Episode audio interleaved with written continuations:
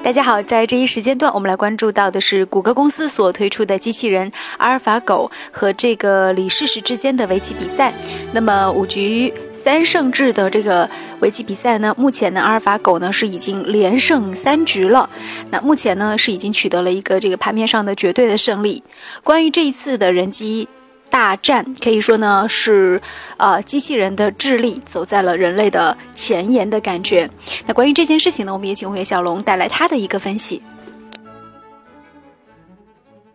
其实看到这个新闻的时候呢，我更觉得是蛮有意思的啊。我们说从谷歌眼镜开始啊，谷歌公司的谷歌实验室啊一直在推出很多，就是说科技和智能也很巅峰的一个产品，就是特别牛逼的一些产品。包括本次的，就是跟李世石对弈的一台人工智能的电脑阿尔法狗，哎，就是谷歌放狗来咬人了。其实我觉得很多人啊，对于这个比赛的结果过于关注，实际上完全是没有任何必要的。我们为什么这么讲呢？因为说，即便我们讲围棋是人类所谓最复杂的一个游戏，但是请大家千万不要忘记了，就是说，围棋像这样一个存在一个对弈的一种。运动一种体育运动来讲，都是需要有一个双方有一个对手的，就是你你怎么下，然后对方怎么去反应，那么就相当于是做题目一样的。你首先有了一个题目，然后呢，别人就给你一个解答，是吧？像这种情况下，很多时候这种你下一手我跟一手的方式啊，在千百年来的棋谱里面都是有罗列进去的，实际上并没有很多一个新鲜感。而我们人类棋手，除了我们说自我一个反应以外，很多时候呢，他的棋术也是根源于师承下来的各种棋谱和老师对你一个教导。我们简单来讲的话，就是说，围棋很多时候就是看人的一个思考能力，你怎么去思考，别人下了一招之后，我怎么去应对。那么这种应对的方式的话，是有脉络，是完全有脉络可以寻找的。电脑。它的运算能力现在已经达到了每秒上亿次以上，就是说它很容易的可以在浩瀚的一个棋谱里面，对于你下的每一招棋给予一个相对应的一个方式去回敬你。所以说，我觉得这并没有什么很神奇的，跟人工智能应该是扯远了。就比方说啊，我们现在已经非常习惯于上网去百度任何的东西，我们说百度，可是你有没有想到一个问题，百度？他是知道所有的问题的答案的吗？他只不过是一个搜索引擎，他把所有的人类我们平常在网络上留言啊、发表啊各种各样的一个文章，它只是融合在一起，然后呢，根据你设置的关键词，将其他人类给予的答案再还给你。它只是一个搜索引擎，它就像一本很厚很厚的一把一本新华词典一样，根据你想要的给你一个给的问题，然后呢，他回答你。就是百度，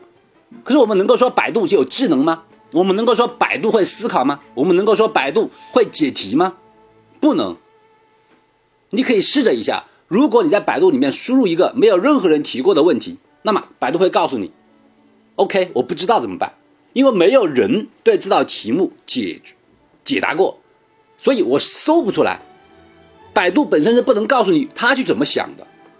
那么这个人机大战也是一样的。存在这种有对弈的一种游戏里面，无论是围棋也好，还是国际象棋也好，都是有招式可以寻找的。对方给你下了一招棋以后，就是给了你一个问题，就像一道一道数学题一样。那么你有了这个数学题，你就有了一个算式，你有了算式，我就很容易的可以从脉络里面寻找答案。嗯，如果说这个叫智能，对我更倾向于理解它，只不过是一个记性很好的人而已，他记忆力很好。你能够说他很智能吗？那么反过来来讲，我们可以看到李世石在两次的比赛里面对弈里面，最后是获得了一个目前比较窘迫的一个一个情况啊，是输了。可是我们可以看到，在很多文章里面，在评论李世石下棋的时候啊，我们说批评比较多。这个批评里面有以下几点，比方说李世石过于紧张了，他下棋的时候，首先他满脸通红。然后紧张到后来落子的时候，手还在颤抖。很多人认为这种方式啊是对于李世石的一种攻击。其实就我来讲，我认为这恰恰是形容了人工智能和真正的人之间的不同之处。如果你在怀疑、你在忧虑阿尔法狗对于以后的人工智能来讲，对于人来讲是一个威胁的话，那么你想一想，什么才叫真正的人？人不是人最关键的地方，他不是说他很聪明或者记忆力很强，而是他的感性能力，他的感性。遇到困难的时候，你慌张，你彷徨，你甚至有很多负面情绪，你可能张狂，你可能说我下不下去了，我把桌子掀了。这就是人类的一个情绪。如果你没有这样的情绪，相反，我们可以阿尔阿尔法狗非常冷静，很冷静。它从头到尾，我们可以看到整个里面有两个特点：第一，就是他很冷静，无论对方怎么跟你下棋，他都能够迅速的思考；第二点，最重要一点就是说啊，我们在比赛之后，很多分析整个棋局的里面谈到的就是说，他们说阿尔法狗它下棋的时候，它是没有一个脉络可循的。就是说，如果我们说跟围棋大师下棋的时候，我们可以看到每个大师之间他是有自己的风格，对风格。哎，吴清源是这样一个风格，哎，那个列位平是另外一个风格。但是我们说在阿尔法狗身上是没有风格的，它上一招是吴清源的，哎，下一招是列外平的。我们可以说它很厉害，但同时我们也觉得它对于一个人工智能来讲，首先它缺乏一个人格，它没有个性。你没有个性，没有感情，那么这样能够叫做是一个智能吗？我们可以仅仅把它理解为什么？把它理解为就好像是电脑的 CPU 一样，从最开始的奔腾五，